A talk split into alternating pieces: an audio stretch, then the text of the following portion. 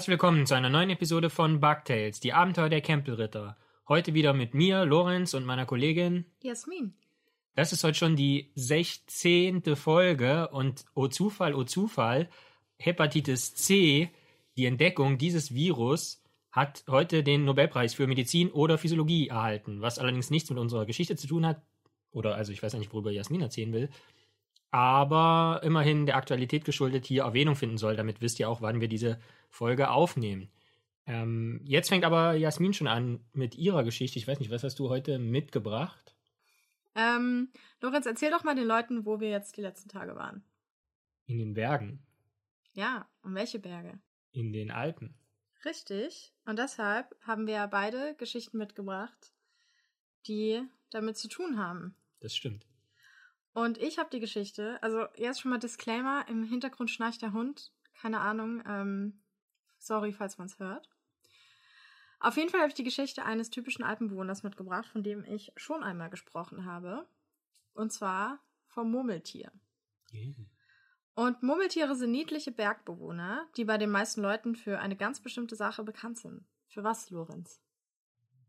Für ihren Murmeltierschlaf? Ja, für den Winterschlaf. Und die Gattung der Murmeltiere gehört zu den echten Erdhörnchen, zu denen zum Beispiel auch Präriehunde oder Streifenhörnchen zählen. Und unsere europäischen Arten haben sich dem Hochgebirge angepasst. So, darüber habe ich schon in Bugtails Episode 4 gesprochen. Und normalerweise sind Murmeltiere eigentlich eher so Steppen- und Graslandbewohner. In den Vereinigten Staaten, sogar auch im Wald, da ist das Waldmurmeltier sehr verbreitet. Und generell sind Murmeltiere ja ein bisschen wie ich, ne? flauschig klein, mögen Snacks und Schlaf und hassen Wärme. Deshalb findet man die kleinen Säuger auch nicht in wärmeren Regionen dieser Welt. Und Lorenz, hast du schon einmal vom Groundhog Day gehört? Nein. Der wird im Norden der Vereinigten Staaten in Kanada begangen, und zwar am 2. Februar Mhm. zu Maria Lichtmess für alle Gläubigen, die ihr wisst bestimmt, was das ist. Ich nicht. Der Grund, wieso das da begangen wird, ist, dass so eine alte Bauernregel sagt, dass Murmeltier und sein Verhalten, dass es etwas mit dem weiteren Verlauf des Winters zu tun hat. Also, dass man am Verhalten des Murmeltiers ablesen kann, wie der Winter weitergeht. Zum Beispiel ähm, gibt es hier so ein Zitat aus so einem dieser Bauernregel. Letzten Dienstag, den 2. Februar, war Lichtmess, der Tag, an dem den Deutschen zufolge das Waldmurmeltier kurz aus seinem Winterquartier hervorlugt. Wenn es seinen Schatten sieht, verschwindet es für die nächsten sechs Wochen wieder in seiner Höhle, um zu schlafen. Doch ist der Tag bewölkt und es sieht seinen Schatten nicht, bleibt es draußen, da das Wetter gemäßigt sein wird. Weißt du Bescheid? Mhm. Und wie da in dem Zitat äh, steht, ist es ein Deutscher gewesen, der das dann da behauptet hat. Und wir Deutschen haben eine Menge solcher Bauernregeln. Zum Beispiel sonnt sich der Dachs in der Lichtmesswoche, geht auf vier Wochen er wieder zu Loche. Das heißt, vier Wochen dauert der Winter noch. So. Und am Groundhog Day versucht man in den ganzen, in den USA, in diesen Orten, wo wir uns feiern, in Kanada, Waldmurmeltiere aus ihren Bauten zu locken und eben zu schauen, ob es irgendwie seinen Schatten sieht und so. Und heute glaubt man nicht mehr wirklich daran, aber dieser Brauch hat sich halt so gehalten und ist auch Grundlage des Films Und täglich grüßt das Murmeltier. Und Murmeltiere eignen sich für solche seltsamen Brauchtume ganz gut, weil sie eben wirklich den gesamten Winter verschlafen, beziehungsweise manchmal sogar fast das ganze Jahr. Ausgedehnter Winterschlaf heißt bei den Rackern meistens so fünf bis sechs Monate, manchmal aber auch gern mal ein Dreivierteljahr. Und um diesen Winter dann gut durchzuhalten, futtern die sich halt im Sommer richtig voll, damit sie genügend Fettreserven haben. Sie graben sich ein Schlafzimmer, das man Schlafkessel nennt, und polstern ihn gemütlich mit Gras aus, damit sie es kuschelig haben. Und wenn es dann kalt wird, begibt es sich in Winterschlaf und wird durch steigende Außentemperaturen wieder geweckt. Und wie bei vielen Tieren in kalten Lebensräumen oder Winterschläfern verkleinert sich der Darm während des Winterschlafs um die Hälfte, was ich auch schon mal von anderen Tieren in der Bergfolge erzählt habe, zum Beispiel beim Alpenschneehuhn. Und ein Murmeltier verkleinert auch die Leber und die Nieren um 30 Prozent, weil braucht man ja nicht so wirklich, wenn man da nur schläft und nichts zu sich nimmt, muss nicht so viel gefiltert werden. Und der Herzschlag sinkt bei Murmeltieren im Winterschlaf von rund 100 Schlägen pro Minute auf 2 bis 4. Und insgesamt spart ein winterschlafendes Murmeltier fast 90 Prozent des Energiehaushalts ein. Also stell mal vor, so ein Murmeltier als Finanzminister wäre schon extrem effektiv. So. Und Winterschlaf und Winterruhe sind Phänomene, die ich schon als Kind sehr spannend fand. Und darum soll meine heutige Folge nach dieser endlosen Einleitung gehen, um Winterschlaf. Und Winterschlaf wird von Säugern und einigen Vögeln durchgeführt. Voraussetzung hierfür ist ein homoiothermes System, also das gleich warm ist, was bedeutet, dass der Körper selbst Wärme produziert und auch hält, so wie bei uns. Also Körpertemperatur haben wir ja zwischen, ich glaube, 36, schieß mich tot und 37, noch was ist für uns so die Standardtemperatur. Und die meisten Tiere sind aber wechselwarm, also poikilotherm. Insekten und Reptilien zum Beispiel findet man ja morgens oft in der Sonne sitzend, während die sich aufwärmen, damit sie in Gang kommen. So, und bis dahin sind die noch steif und dann natürlich auch verletzlich, weil sie sehr langsam und träge sind, was schlecht ist, wenn man zum Beispiel schnell fliehen muss.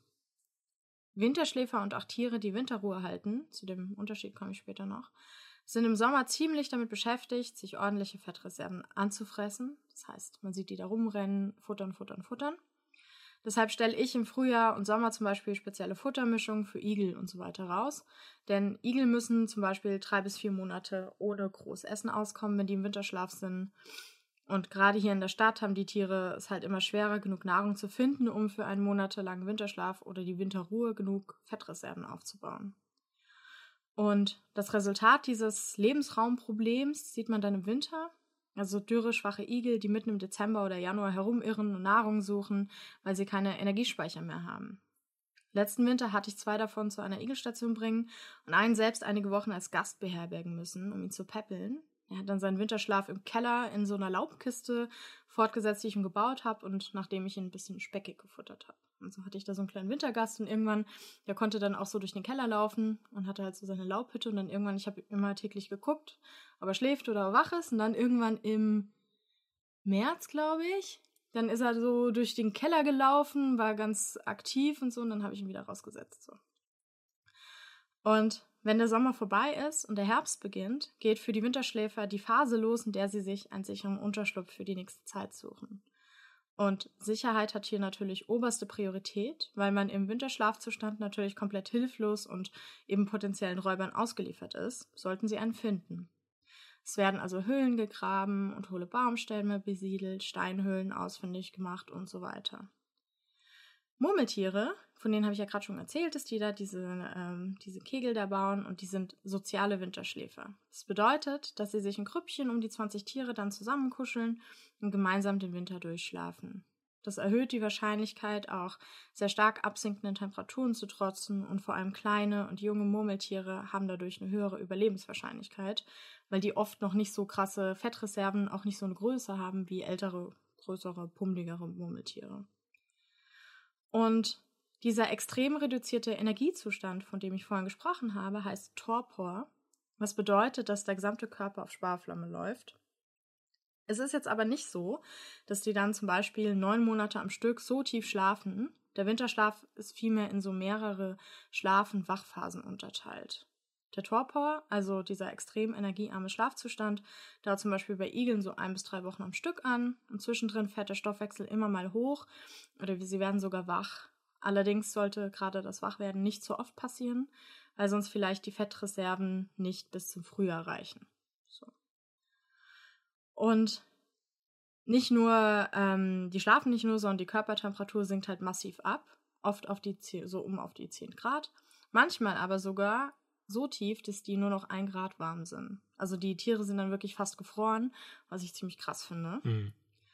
Und wie gesagt, sinkt der Herzschlag rapide ab und auch die Atmung ist extrem vermindert. So kann zum Beispiel sein, dass ein winterschlafendes Tier nur noch einmal pro Stunde atmet. So, was echt wenig ist. Mhm. Und Winterschläfer sind halt dadurch, die sind so quasi weggezoned, dass die auch nicht empfänglich für Reize von außen sind. Das heißt, wenn Gefahr droht, kriegen die es nicht mit. Aber auch nicht so richtig für Reize von innen, weil wer schläft, kann nicht auf Klo gehen. Ja?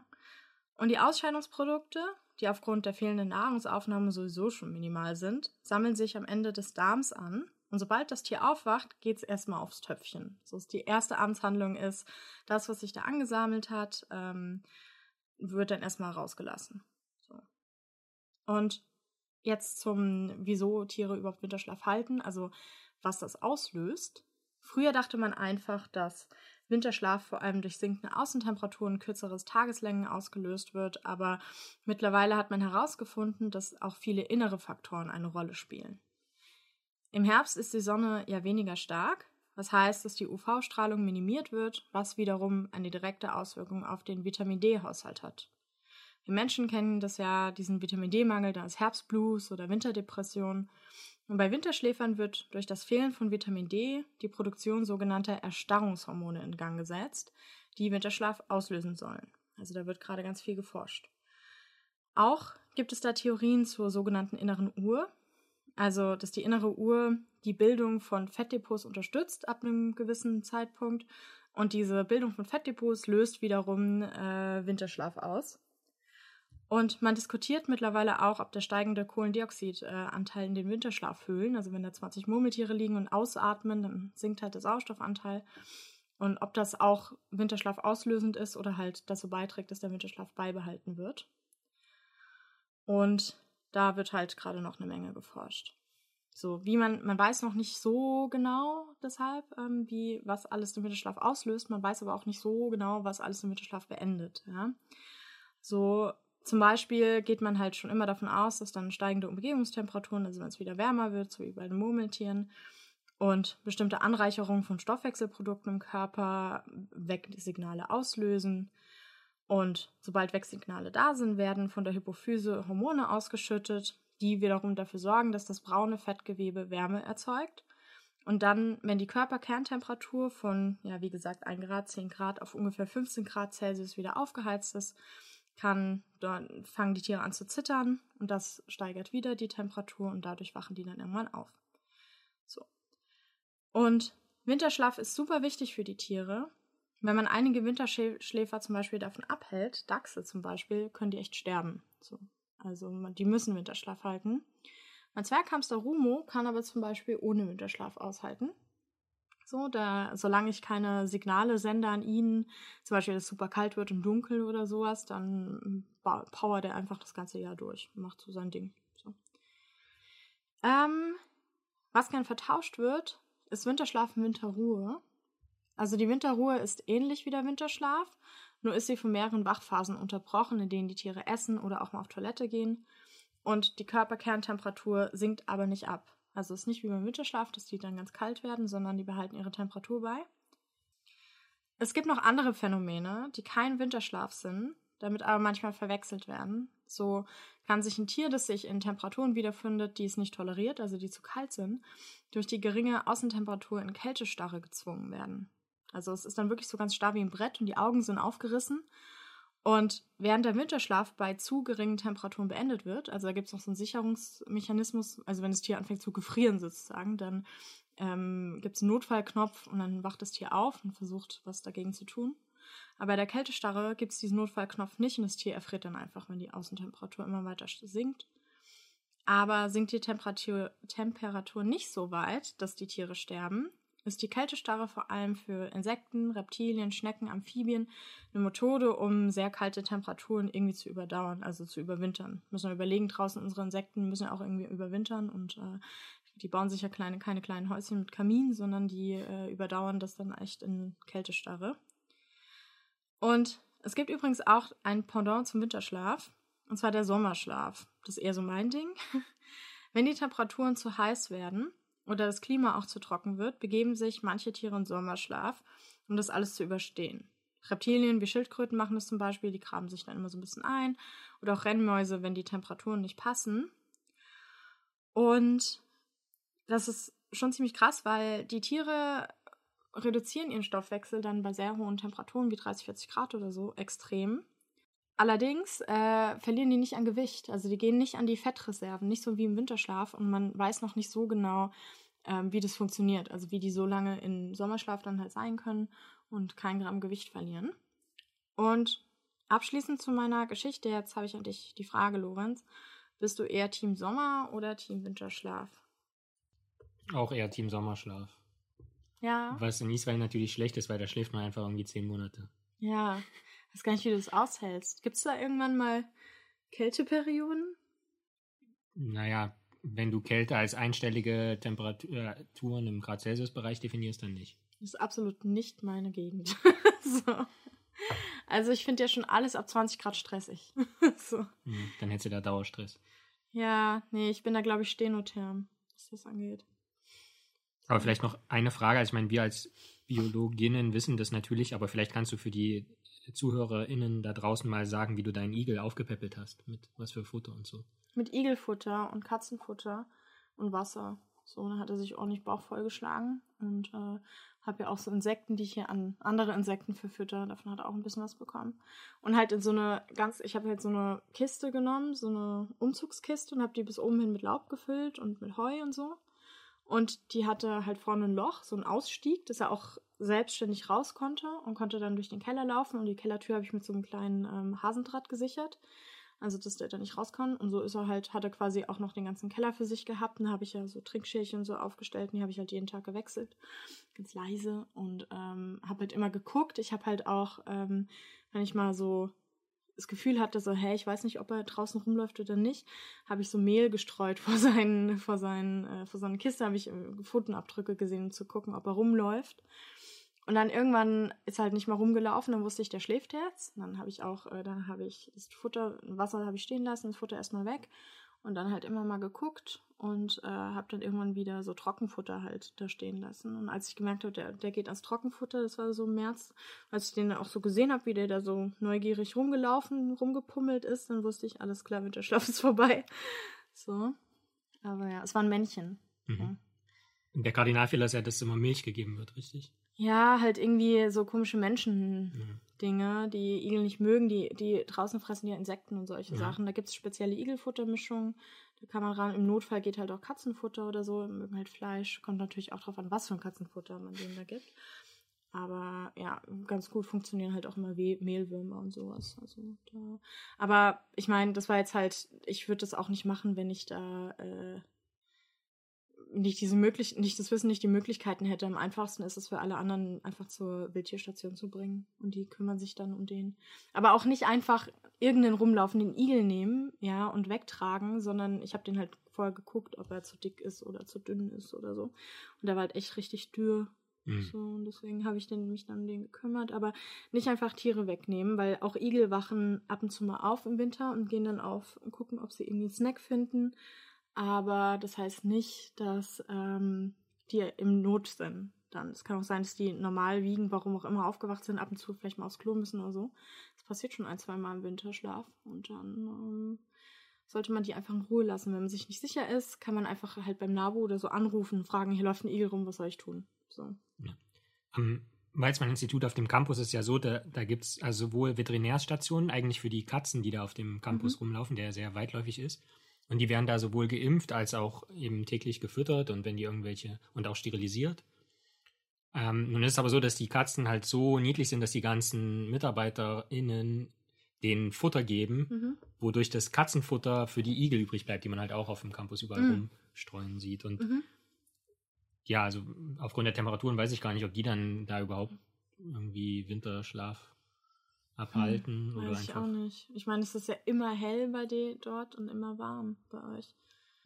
Meine Geschichte hat tatsächlich auch äh, einen Bergtopos, jetzt ähm, auch mit indirektem Alpenbezug. Und ich habe ihm einfach mal den Titel gegeben, Hoch hinaus. Viele Gene führen nach oben. In Verballhornung des Spruchs, viele Wege führen nach Rom. Und ähm, am Anfang, Jasmin, möchte ich gern, dass wir zusammen eine Atemübung durchführen. Also einmal gemeinsam, das können ja auch alle HörerInnen da draußen mitmachen. Mhm. Äh, einmal tief einatmen. Jetzt?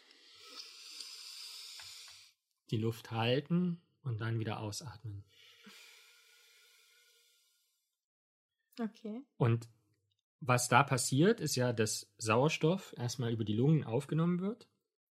Und der Sauerstoff wird dann von roten Blutkörperchen gebunden, also von dem roten Blutfarbstoff, dem Hämoglobin, in den roten Blutkörperchen und dann über das Gefäßsystem im Prinzip im Körper verteilt, damit alle Organe mit Sauerstoff versorgt werden können. Und dieses System, dieses Verteilungssystem muss natürlich durch den Herzmuskel angetrieben werden, der schlägt. Mhm. Das heißt, das sind so ein bisschen die Komponenten, Organkomponenten, die wir, die es uns ermöglicht, Luft zum Leben zu verwenden. Und in der, die Höhenluft ist natürlich dünner. Ja? Das heißt, wenn wir jetzt auf den Bergen sind, da ist die äh, Sättigung mit Sauerstoff in der Umgebungsluft natürlich geringer. Und das System funktioniert natürlich dann so, dass auch weniger Sauerstoff in den Organen ankommt und letzten Endes dann in den Zellen. Weil Organe bestehen ja aus Zellen und die haben dann weniger Sauerstoff und dafür gibt es einen wissenschaftlichen Begriff, der nennt sich Hypoxie, also Sauerstoffmangel. Mhm. Und der löst Stress in den Zellen aus, weil die sind natürlich an eine bestimmte Sauerstoffkonzentration gewöhnt und wenn die absinkt, dann ist das eine Situation, die nicht gewöhnlich ist und deshalb eben Stress auslöst und an die muss sich angepasst werden. Ähm, Im schlimmsten Fall kann das aber zu Herz-Kreislauf-Erkrankungen führen, wo wir schon sehen, dass eben die einzelnen Komponenten des Systems, was den Sauerstoff im Körper verteilt, nämlich das Herz und das Kreislaufsystem, damit nicht klarkommen können, wenn tendenziell weniger Sauerstoff vorhanden ist. Und natürlich kann auch die Atemwege, also die Lunge selber oder sogar das Gehirn in letzter Instanz, weil das ja auch ein Organ ist, was Sauerstoff benötigt, erkranken, wenn weniger Sauerstoff vorhanden ist und diese Hypoxie, also der Sauerstoffmangel, vorliegt. Nun, wie schon erwähnt, die Höhenluft ist dünner. Von was für Höhen sprechen wir da? Also wissenschaftlich definiert man das immer anhand des Schwellenwerts von 2500 Metern. Mal zum Vergleich, die Zugspitze in den Alpen, wo wir jetzt ja auch waren, ist 2962 Meter hoch. Das heißt, da würde es schon gelten, da hat man tendenziell diesen Hypoxie-Zustand.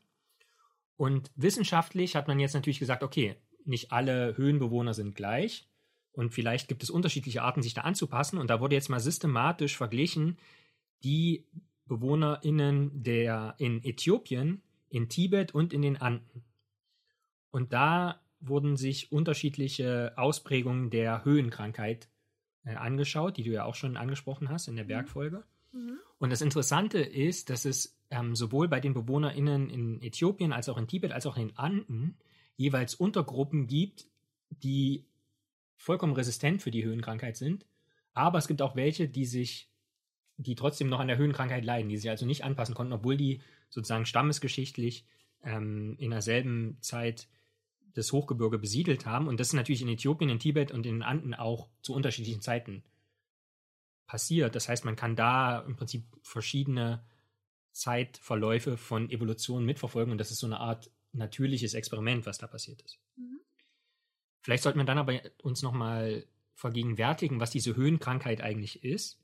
Also im Englischen spricht man von Chronic Mountain Sickness oder auch Monk's Disease und die wird im Prinzip gekennzeichnet durch Kopfschmerz, Übelkeit, Kurzatmigkeit, Zittern, Herzrasen und nicht der, den man nicht mähen kann, sondern eben schneller Herzschlag, erhöhte Pulsfrequenz, Schlafstörungen, mentale Erschöpfung und Verwirrtheit.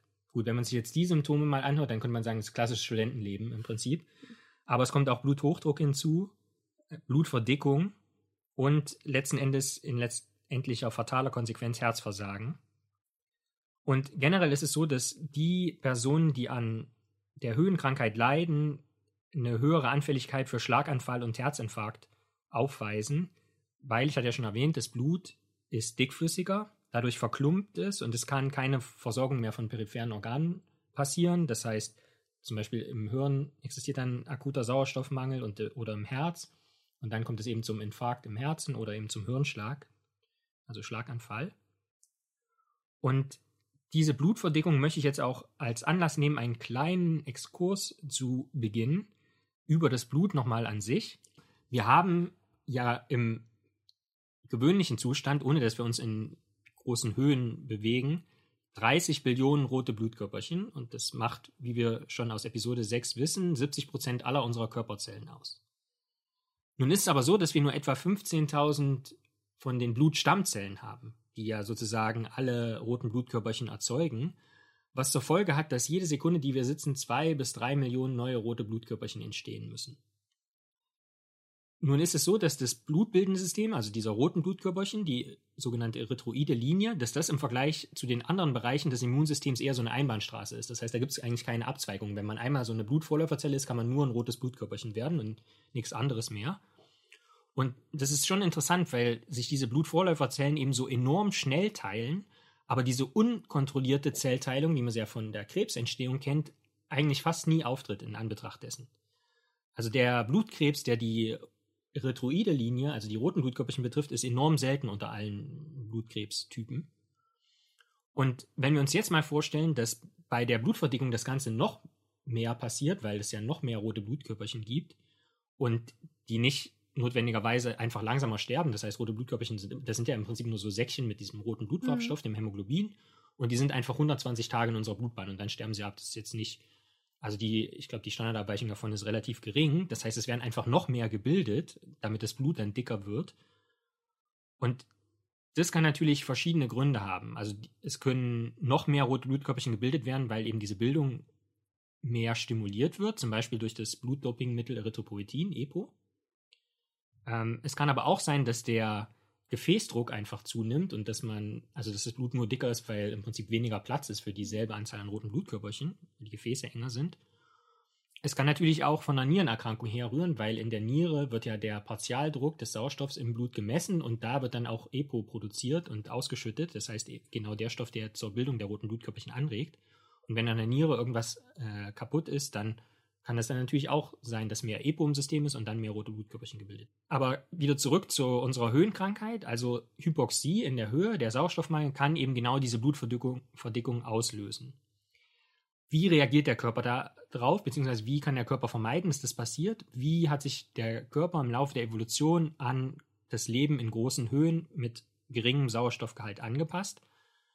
Nun, die genetischen Anpassungen an die Hypoxie, also an den Sauerstoffmangel, sind vielfältig. Es gibt nicht das eine Sauerstoffmangelgen, was dann einfach irgendwie ähm, hochreguliert wird, um, um diese Krankheit zu vermeiden.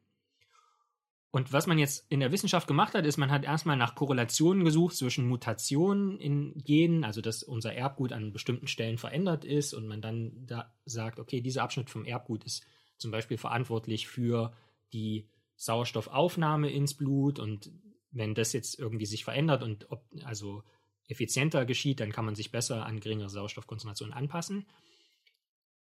Einfach gesprochen, bei diesen Korrelationen sucht man dann im Prinzip nach viel von Genversion A und wenig Höhenkrankheit in einzelnen Individuen. Also haben Individuen, die ein wenig, wenig an der Höhenkrankheit leiden, eine besondere Menge von bestimmten Erbgutveränderungen, ja oder nein? Das ist natürlich schwierig, weil selbst wenn man sowas findet, kann man nicht sagen, dass das sozusagen der einzige Weg ist, um die Höhenkrankheit zu umgehen, weil es kann ja auch sein, dass ein anderes Gen, eine andere Version von einem anderen Gen genauso dafür sorgt, dass die Höhenkrankheit nicht ausbricht. Und so kann man schnell zu dem Schluss, dass es mehr als 1000 Gene gibt, die im Prinzip helfen, das hm. Ausbrechen der Höhenkrankheit zu verhindern und das und sozusagen das Leben in Höhenlagen anzupassen. Mhm nur mal als Größenordnung 1000 Gene, das sind ungefähr 4% von allen Genen, also der Gesamtanzahl der Gene, die wir besitzen.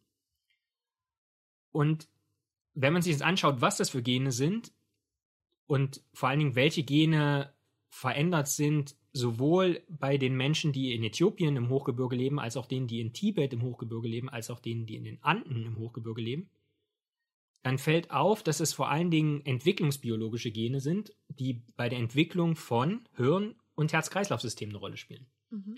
Ja, das heißt, die Prozesse, die im Embryo zum Beispiel anders ablaufen, weil da kann man sich auch vorstellen, dass der Sauerstoff, der dem Embryo zur Verfügung steht, in einer anderen Konzentration vorliegt als dann nach der Geburt, dass diese Prozesse eben helfen, sich an Sauerstoffmangelbedingungen in Höhenlagen anzupassen. Aber auch viele Gene bei der Blutbildung kamen vor. Und insgesamt kann man dann natürlich trotzdem, insgesamt kann man dann natürlich trotzdem noch Statistiken erstellen, aber die, diese Statistiken von diesen Studien kann natürlich nicht Arbeiten zum Wirkmechanismus ersetzen. Und so hat man dann eben, also ist man von diesen großen Kohorten, die man in Äthiopien, den Anden und in Tibet hatte, ist man wieder zu der Arbeit mit Modellorganismen zurückgekehrt. Modellorganismen sind zum Beispiel Fruchtfliegen, das hatten wir ja schon bei der Rosskur in Episode 9 oder natürlich auch Mäuse. Und da hat man dann eben diese einzelnen Gene ausprobiert und geschaut, inwiefern die wirklich bei dem Umgang mit Sauerstoffmangel eine Rolle spielen. Und um ein Beispiel von vielen zu nennen, ähm, möchte ich den Hypoxie-induzierten Faktor erwähnen, wo man also schon hört, der wird irgendwie ausgelöst durch Sauerstoffmangel. Der wird einfach nur mit HIF bezeichnet und der hilft den Zellen im Prinzip diese Stressreaktion, die bei Sauerstoffmangel ausgelöst wird, eben zu lindern. Mhm.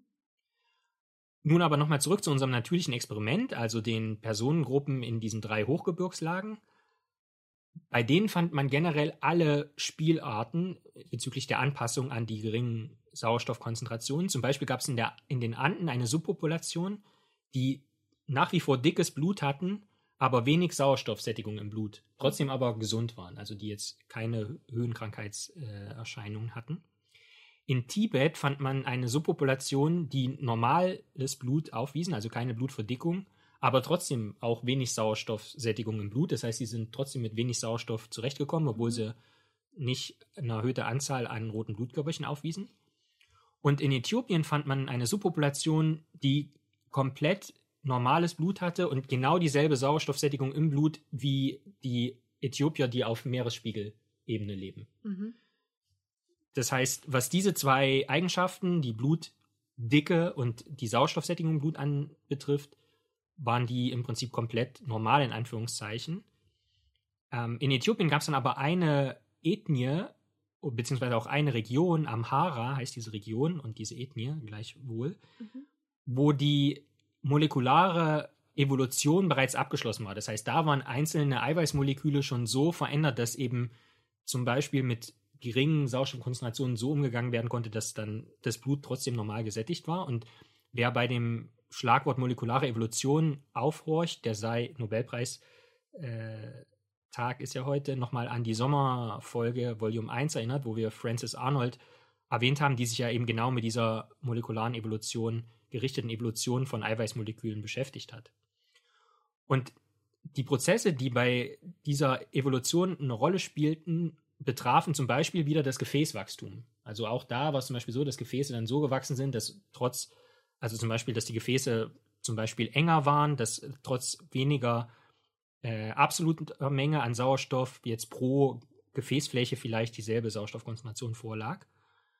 Und wiederum waren auch das Kreislaufsystem und die Blutbildung generell Prozesse, die molekular angepasst waren. Also die ähm, Blutgefäßbildung kennt man auch unter dem Begriff Angiogenese.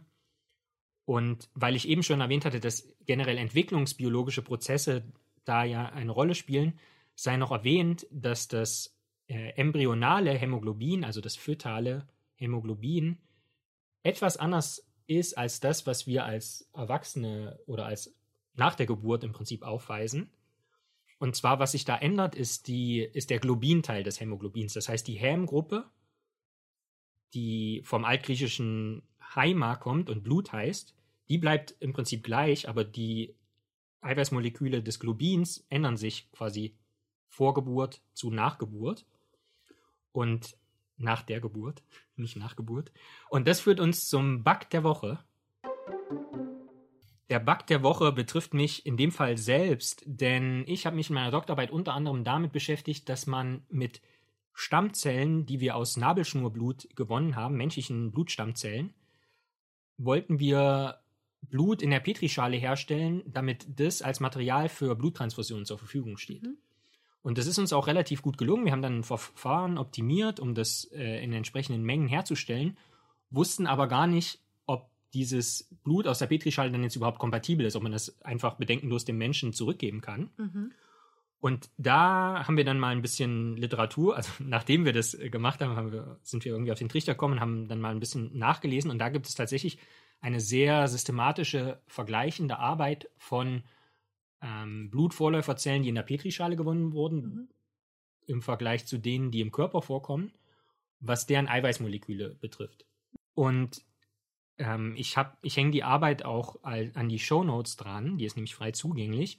Und da hat man tatsächlich gefunden, dass der einzige Unterschied zwischen diesen roten Blutkörperchen aus der Petrischale und aus dem Körper im Hämoglobin besteht. Also die in der Petrischale, weil die aus der Nabelschnur, aus den Nabelschnurstammzellen kommen, also sozusagen vom Embryo, die haben das fötale Hämoglobin und die aus dem Körper haben das adulte Hämoglobin und ansonsten waren die von den Eiweißmolekülen komplett gleich und Mhm. die Autoren haben dann daraus geschlossen, dass es also, was die Beträglichkeit betrifft, Verträglichkeit betrifft, keine Bedenken gibt. Und wenn wir jetzt zu der Blutverdickung zurückgehen, kann man da natürlich auch gute Laborversuche machen. Also man kann diese Stammzellen jetzt in die Petrischale tun und dann einfach in einen Inkubator, also in einen Brutstank stellen, wo geringere Sauerstoffkonzentrationen vorherrschen. Im Experiment macht man das dann meistens bei 5% Sauerstoffsättigung im Vergleich zu den 21%, die wir in der Luft haben, glaube ich. Und dann kann man sich einfach anschauen, wie diese Blutstammzellen sich in die reifen ähm, Blutvorläuferzellen und dann roten Blutkörperchen ähm, ausdifferenzieren oder heranspezialisieren. Und das bringt uns abschließend noch zum Geheimnis der Sherpa. Denn Jasmin hat ja in ihrer Bergfolge damals auch die Sherpa angesprochen. Ähm, vielleicht für die HörerInnen da draußen. Sherpa werden geschrieben S-H-E-R-P-A, wenn ihr das nachschauen wollt. Denn obwohl man ein grobes Verständnis jetzt für die molekularen Prozesse hat, wie mit Sauerstoffmangel, also Hypoxie, umgegangen wird, wollte man doch auch diesen konkreten Fall der Sherpa verstehen. Das ist eine Ethnie, die in Tibet vorkommt und Jasmin hatte die damals auf jeden Fall, weil es unter denen besonders viele gute BergsteigerInnen gibt. Wohingegen andere Trends eher vage sind, wenn man genau äh, verstehen wollte, wie diese Anpassung geschah. Zum Beispiel in den Anden gibt es einen publizierten Fall, das hänge ich auch in die Show Notes, wo man sagt, naja, okay, man hat ein bisschen höheres Lungenvolumen, man hat einen geringeren Sauerstoffgradienten zwischen Lungenbläschen und Arterien ist bei den Sherpa jetzt relativ gut verstanden worden, was da molekular passiert. Und zwar liegt das Geheimnis bei denen im Fettstoffwechsel. Fettsäuren müssen generell oxidiert werden für Energiegewinnung. Und bei Oxidation hört man ja schon, dass dafür Sauerstoff wichtig ist. Und was die Sherpa jetzt gemacht haben, um mit geringeren Sauerstoffkonzentrationen zurechtzukommen, ist, dass die ähm, Lipid-Zwischenprodukte im Muskelgewebe anreichern. Also im Prinzip beim Umbau von diesen Fettmolekülen, die Bausteine dafür sind Lipide und die werden jetzt im Muskelgewebe angereichert im Vergleich zu ähm, Vergleichsgruppen, die eben nicht in diesen Höhenlagen sich angepasst haben. Und dadurch wird die Muskelenergieversorgung auch sichergestellt, wenn wenig Sauerstoff vorhanden ist. Also das Herz kann immer noch weiter schlagen ähm, und das Blut äh, verteilen, selbst wenn weniger Sauerstoff zur Verfügung steht. Nun ist es natürlich nicht so, dass, dass die Sherpa dann Energie aus dem Nichts erzeugen können, sondern es geht auf Kosten anderer ATP-intensiver Prozesse. ATP, äh, Adenosin-Triphosphat, ist die Energiewährung unserer Zellen, denn die besitzen chemisch so Phosphor-Anhydrid-Bindungen, die sehr energiereich sind und wenn die hydrolysiert werden, also aufgelöst werden, dann wird da jede Menge Energie frei. Und die wird eben prioritär, also in erster Instanz, wie gesagt, dann für die Muskelversorgung sichergestellt, damit das Herz weiter schlagen kann. Und das ist das Geheimnis der Sherpa. Damit können die Sherpa hoch hinaus. Und einer von vielen Stoffwechselwegen führt für sie dann auch nach oben. Und das war meine Geschichte. Warst du schon mal so weit oben, dass du irgendwelche Höhenkrankheitssymptome hattest? Kopfschmerzen oder so? Hm, wie gesagt, ich war schon mal auf der Zugspitze. Da hatte ich keine Probleme. Ich kann mich noch entsinnen, als ich zum ersten Mal mit dem Flugzeug geflogen bin, 1994 oder 95 muss das gewesen sein, da hatte ich enorme Probleme, mich an den Druck anzupassen. Aber das ist vielleicht auch was Flugzeug äh, eigenes. Nö, das ist ja, warte mal, ist nicht, ich glaube, in Flugzeugkabinen ist der gleiche Druck wie auf 2500 Meter Höhe oder so, oder 2900 ja. oder sowas. Ja. 3000 Meter, irgendwie sowas. Und also ich habe da ja auch immer Probleme mit meiner mhm. Lungenkrankheit in Flugzeugen, deswegen fliege ich nicht so oft und nicht so gern. Aber ja. Mittlerweile habe ich überhaupt keine Probleme mehr. Also jetzt mhm.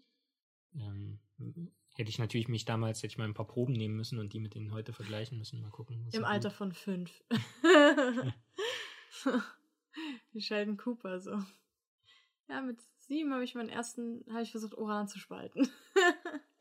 Das ist natürlich halt immer das Problem, weil, also bei diesen ganzen Vergleichsstudien ist es natürlich wichtig, dass die Populationen, die sozusagen auf bei normalen Sauerstoffkonzentrationen leben im Vergleich zu denen, die bei Sauerstoffmangel sich angepasst haben, dass die sozusagen vergleichbar sind. Also wenn das natürlich komplett unterschiedliche Ethnien sind, wo sowieso ganz viele, also die aus einem komplett anderen Genpool von vornherein kommen, ist es schwierig. Aber also zum Beispiel äh, es gibt ja die Gruppe der Han-Chinesen, die sowohl im Flachland leben als auch in Tibet vorkommen. Und da hat man dann zumindest sozusagen einen relativ ähnlichen genetischen Hintergrund, um da mal ähm, vergleichen zu können. Aber generell ist die Lage wie so oft halt so komplex, dass man jetzt also eine Vorstellung davon hat, was da anders sein könnte. Aber wie gesagt, es ist so vielfältig, dass man jetzt nicht mit dem Finger darauf zeigen könnte und sagen könnte, okay, so ist es jetzt.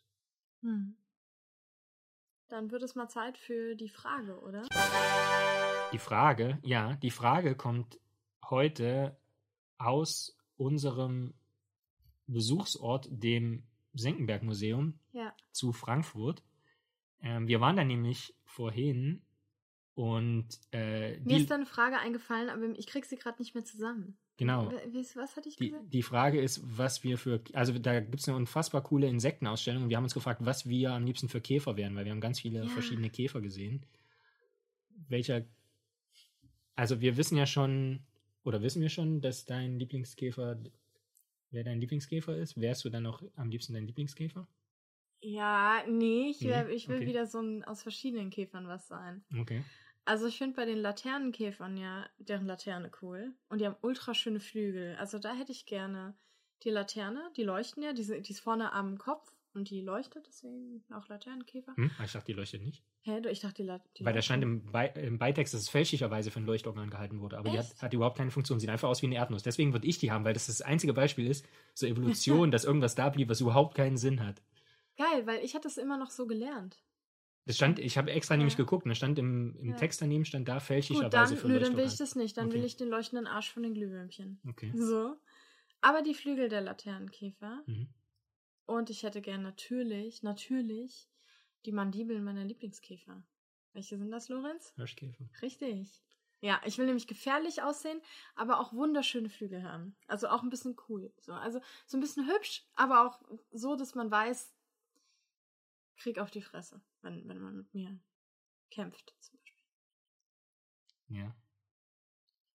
Gut, jetzt habe ich mich schon verraten. Also ich würde gerne dieses, diese Laterne haben, einfach weil sie keine Funktion hat, weil ich gerne mal irgendwas hätte, was nicht so durch äh, effizient gestaltet ist. Einfach irgendwas ohne Funktion. Also okay, jetzt habe ich irgendwie Frisur, wo man sagen kann, Ja, hat, hat keinen, also ich meine, ja aber warum? Das ist dann der Ballast, den du mit dir rum, von so einer Erdnuss am Kopf. ja, Vor allem, wenn dein Kopf selbst kleiner als eine Erdnuss ist. Voll nervig. Das wäre so, wie wenn du, ich weiß nicht. einfach weil ich es kann. Aber, äh, okay, hm. Aber äh, klar, ansonsten so ein Oberkiefer von einem Hirschkäfer ist natürlich sehr imposant. Ja, so ein Nashornkäfer. Oder der, ähm, oder du kannst natürlich auch einfach sagen, du bist ein Goliathkäfer, dann bist du einfach mega schwer und groß. Ja, 42 Gramm, mehr als eine Hausmaus. Ja. Die wiegt nur so 15 bis 20 Gramm, oder? Ja, Also, fünf, ja, fünf, also gut, die wir im Labor haben, die sind so 25, 20, 25, ja. Ja. Ähm, okay, oder natürlich, wir haben auch diese, wie hießen die mit dem Giraffenhals? Wie hießen die Giraffenhalskäfer? Das weiß ich nicht mehr, aber da waren die Kamelhalsfliegen. Ah, auch. Kamelhalsfliegen, Ja, aber das ja, sind genau. Fliegen, Kamelhalsfliegen. Ja, okay, stimmt. Aber es gibt auch so Käfer mit so einem komischen langen Hals. Äh, ich weiß nicht mehr, wie die heißen. Weiß nicht, ja. Aber du kannst ja auch einfach sagen, du nimmst dir von der Kamelhalsfliege den Kamelhals. Okay. Und dann noch so eine Laterne um, na, das wird dann, glaube ich, irgendwie, dann auf dem Kopf so eine Laterne und dann Schmetterlingsflügel. Nackenschmerzen. Ja, ach, jetzt, jetzt fängt er an rumzujammern. Ja. Ja, halt wie so ein Langhals als Käfer. Langhalskäfer. Ja. Wir haben da, wir haben übrigens auch den T-Rex besucht, ähm, dort. Und haben ihm auch gesagt, dass er jetzt berühmt ist, weil wir über ihn Bugtails gesprochen haben, aber es hat ihn irgendwie nicht so interessiert, glaube ich. Ja. Ich glaube, der ist ein bisschen arrogant geworden jetzt, so mit dem ganzen Fame, dass er denkt, uh, mir doch egal. Das kommt davon, wenn man so, wenn man, jetzt wo auch Filmstar ist mit Jurassic Park und so, juckt ihn das alles nicht mehr. Wir haben tatsächlich auch Nacktmulle dort gesehen und wenn, Nee, nee, nee, nee, das waren andere Mulle. Stimmt. Die waren ja, die hatten weißes Fell, Fell. genau. Richtig. Äh, irgendwas mit R. Ach, verdammt. Weiß nicht mehr, aber es waren andere Mulle. Stimmt.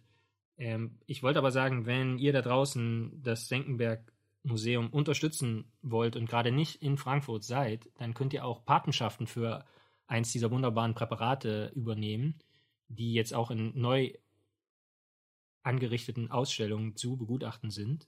Feuersalamander sucht, glaube ich, zum Beispiel einen. Und Ja. dieser komische Fuchs, der echt süß aussah. Ich frage mich, ob ich, ob ich so einen Deal mit denen machen kann. Ähm, ich nehme den Fuchs, aber der wohnt hier in meiner Wohnung und ab und zu dürfen Besucher vorbeikommen, den angucken. Meinst du, die würden das machen? Hallo Senckenberg Museum, geht das? Ich fände das so cool, weil ich würde den auch zu Weihnachten dann zum Beispiel schmücken, wie so ein kleiner Weihnachtsfuchs.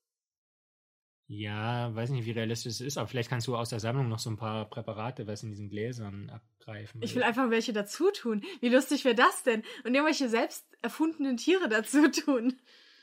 So, dass sie es gar nicht merken. Hier, der Leucht, ähm, Laternenbock, Hirschkäfer. So, so wie so ein, wie so ein Wolpertinger. Zusammengenäht ja, aus verschiedenen so, Teilen. Wenn man Käfer draußen, also veränderte Käfer draußen findet, quasi ja. aus denen neuen zusammenbauen. Genau, das habe ich im Präparationskurs manchmal gemacht und dann habe ich Ärger bekommen. Ist auch fies für die Bestimmungsübung dann. Ja, oh, Mist, ich hätte einfach weiter studieren sollen, dann Doktor machen, dann wäre ich Professorin und dann reite ich meine Studenten rein. In den, nämlich in den Prüfungen zur Bestimmungsübung. Da kriegst du so ein halb verrottetes Tier vorgesetzt und musst es dann bestimmen, so war es zumindest bei mir. Und äh, irgendwie du hast so 800 Tiere und Gattungen alles auswendig gelernt, dann kommt da so ein halb verschimmelter Fisch, so hier, wo schon alle Flossen abgefallen sind. So, ja, hier bestimmen sie. Und dann komme ich mit irgendeinem so selbst erfundenen Tier und dann will ich die heulen sehen. da will ich mal gucken hier wieder, wie sie den Wolpertinger nicht erkennen. Ja, ja, ja. Und irgend so ein Tier aus Zamonien. Wer das dann aber erkennt, kriegt auf jeden Fall eine Eins, egal ob er nichts anderes erkannt hat. So, und dann verliere ich meinen Job. aber bis dahin habe ich eine Menge Spaß. Dann machen wir das Outro. Ja, machen wir das Outro. Ich muss es machen, ne? Mhm. Ja, okay, tschüss. Adios, amigos. Na gut, ähm, das war wieder eine neue Folge von Bugtails. Wir hoffen, dass sie euch gefallen hat. Die haben wir auch wieder zusammen aufgenommen hier in Frankfurt. Und die nächste gibt es aber wieder in unserem äh, Frankfurt Israel Office, oder? Oder ach nee, wir nehmen noch eine auf. Ja. Oh ja, stimmt. Gut, bald gibt es halt wieder äh, eine Folge aus dem Kleiderschrank bei Lorenz und äh, aus meinem hier Tropikarium. Und bewertet doch unseren Podcast auf den üblichen Portalen. Wir würden uns freuen, wenn ihr uns weiterempfehlt an Freundinnen, an Bekannte, bei denen ihr denkt, Mensch, die haben im Biounterricht nicht aufgepasst. Das sollten sie mal nachholen. Und wir freuen uns darauf, dass ihr nächste Woche wieder einschaltet. Bis dann. Macht's gut.